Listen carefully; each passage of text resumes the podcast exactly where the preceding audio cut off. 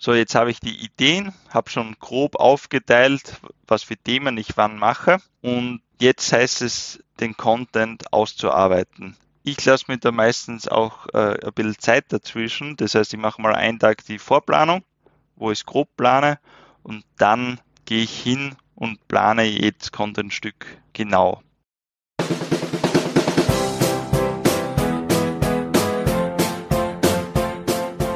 Willkommen bei dem Podcast, der genauso viele Fragen stellt, wie er auch beantwortet. Dein Podcast für Marketing und Kommunikation. Willkommen bei Wie kommt die Luft in die Paprika? Mit deinen beiden Experten Gregor und Paul. Hallo und herzlich willkommen zu einer weiteren Folge von Wie kommt die Luft in die Paprika? Heute mir gegenüber wieder der Gregor, der mich aus dem Bildschirm anlächelt, weil wir sind ja noch immer ein wenig getrennt aufgrund der derzeitigen Situation. Grüß dich, Gregor. Hallo. Servus. Gregor, das Thema, was ich dir heute mitgebracht habe, oder die Frage, die ich dir heute mitgebracht habe, spielt vor allem eine Rolle, weil ich mir das Thema jetzt angesehen habe in der Weihnachtszeit, also November, Dezember herum, und es geht um die Planung für Social Media Content. Also wie plane ich Social Media Content effektiv? Woher die Frage kommt, ich sehe immer wieder Leute, die ihre Postings oder generell ihre Content-Geschichten immer auf den letzten Drücker machen.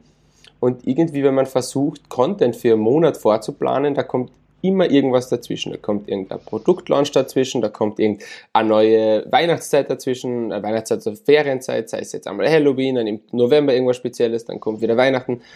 Und irgendwie ist diese Planung länger als ein, zwei Wochen wirklich, wirklich, wirklich schwierig. Aus diesem Grund nochmal die Frage, wie man denn nun Social Media Content effektiv vorplanen kann.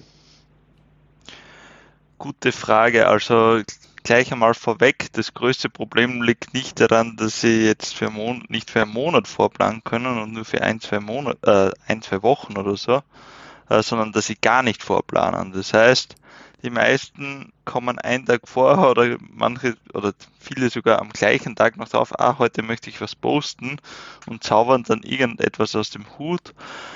Und das funktioniert in der Regel nicht gut. Man ist unkonzentrierter, man kann nicht äh, nochmal drüber gehen über das Design oder über das Bild oder über den Text.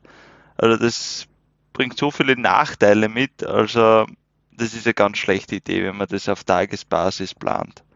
Äh, vielleicht kennst du selbst, Paul, äh, wenn man was am gleichen Tag noch erstellt, kann das oft sehr stressig werden und man ist meistens dann eh nicht zufrieden. Ja, es kommt dann immer ein wenig dieser Druck noch dazu mit, es muss ja heute noch fertig werden, es muss heute noch rausgehen. Genau. Und was jetzt die richtige Form vom Vorplanen ist, es gibt keine einheitliche Form. Das muss jeder für sich so ein bisschen herausfinden.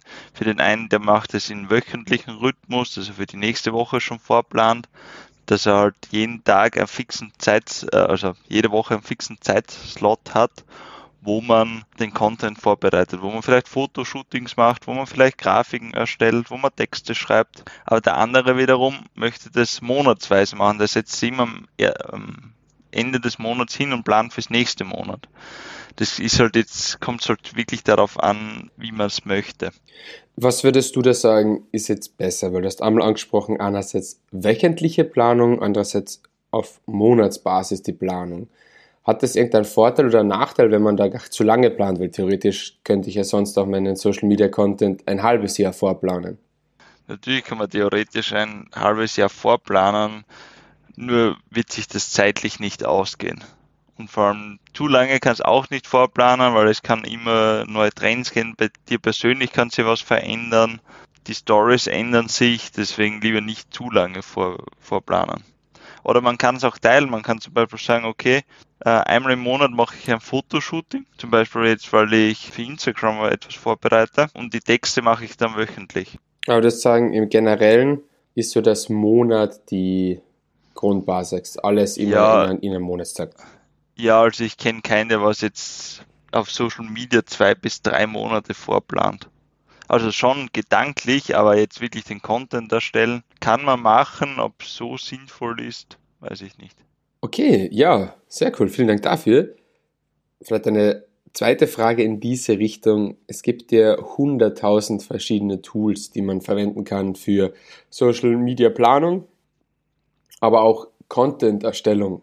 So meine Frage ist so, was sind das so klassische Tools, die du verwendest oder was für Tools sollten abgedeckt sein?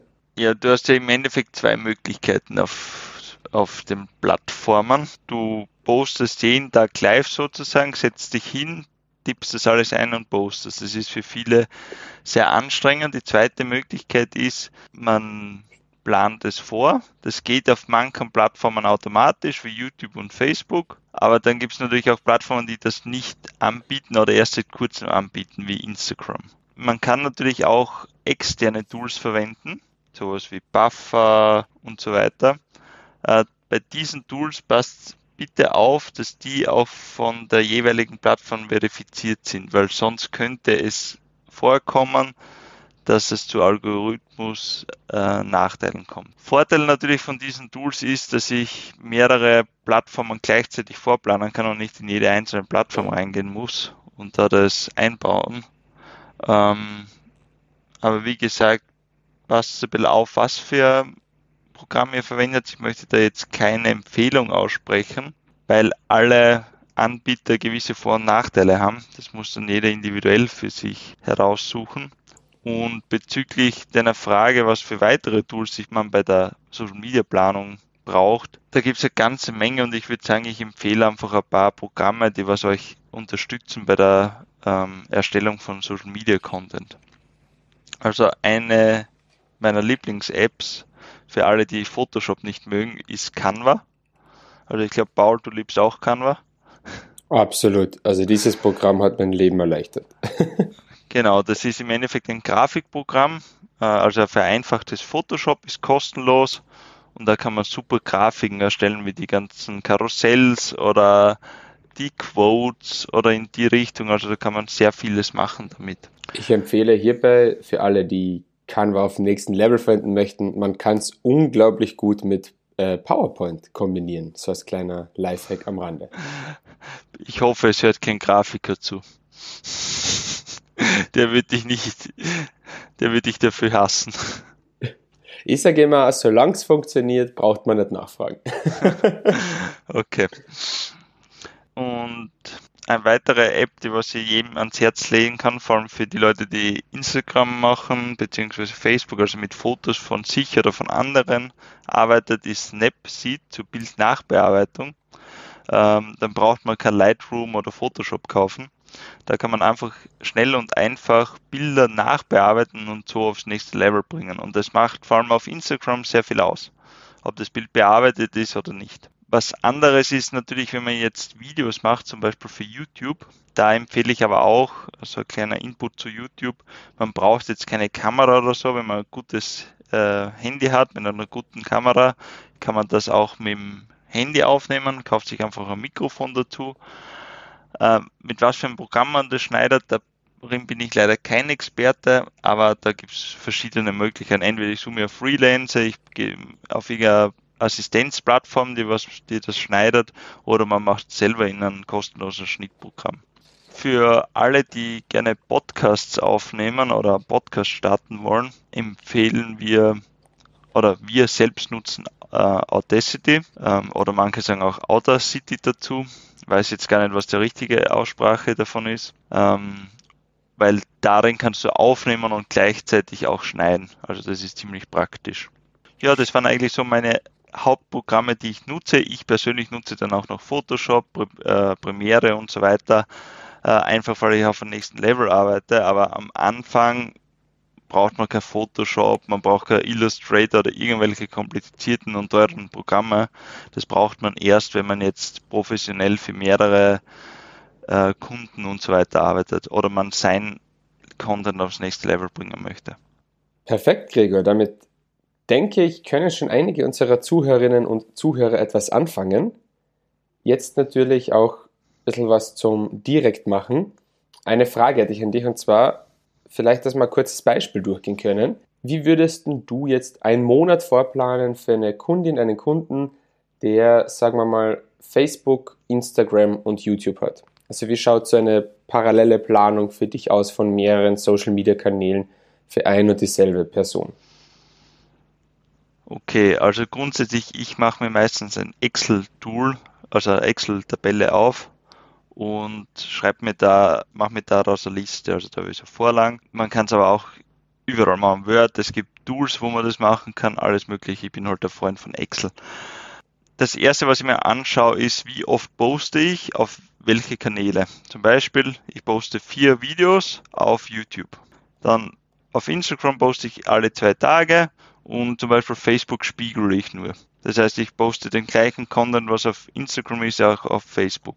Dann gehe ich her und sammle mal Ideen. Also quer durch den Raum, schaue Instagram durch, äh, YouTube durch, wo ich Ideen sammeln kann, was man machen könnte. Dann habe ich einen Pool von Ideen und dann probiere ich das zu clustern.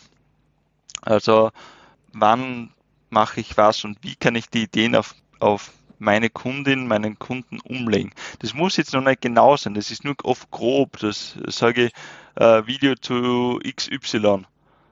Da ist noch nicht, wie das Video aufgebaut ist, wie das Video heißt oder wie der Post aussieht. Das ist nur mal Thema. Ähm, was ein kleiner Tipp ist, man kann auch zum Beispiel, okay, man hat ein äh, YouTube-Video, da geht es um Thema XY dann mache ich zu diesem YouTube-Video auch die Posts dazu für Instagram. Genau, und durch so ein Content-Cluster tut man sich halt einfacher, Content zu produzieren, weil dann nehme ich ein Ausgangsstück und mache daraus mehrere Teile.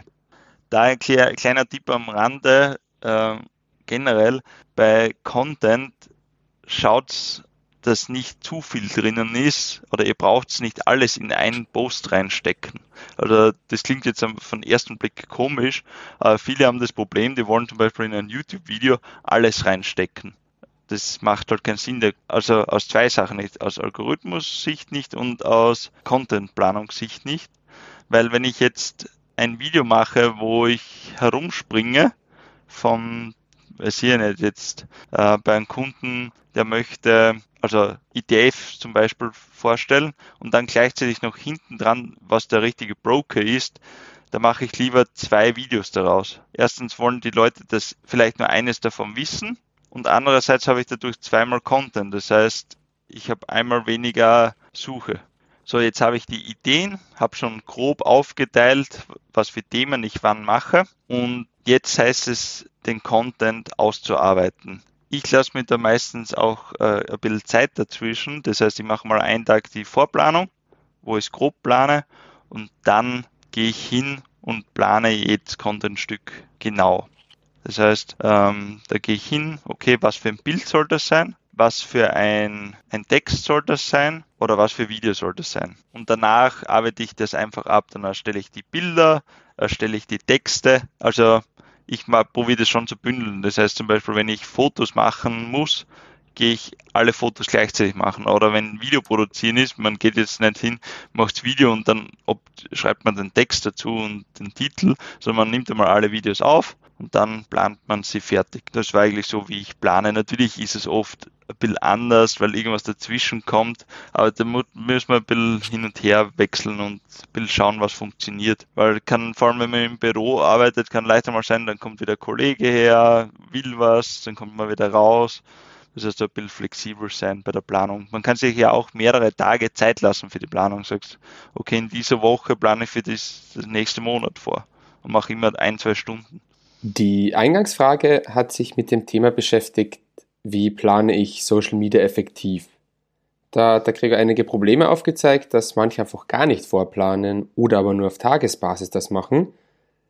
Er würde aber hier empfehlen, für jede und jede zumindest wöchentlich oder monatlich vorzuplanen, beziehungsweise das zu kombinieren, zu sagen, monatlich vorzuplanen und wöchentlich zu finalisieren. Dann sind wir kurz auf verschiedene Tools und Apps eingegangen, welche man verwenden kann, um auf verschiedenen Social Media Plattformen zu posten. Hierbei ist bitte immer darauf zu achten, dass diese App auch verifiziert ist oder mit dem jeweiligen oder mit der jeweiligen Plattform auch zusammenarbeiten. Das hat äh, für den Algorithmus eine gewisse Wichtigkeit. Dann sind wir kurz zur Programmempfehlung gekommen und da hatten wir Canva und Snapseed für die Bildbearbeitung, Dann das Thema YouTube-Videos aufnehmen über die Handykamera mit einem guten Mikrofon, was man dazu kauft.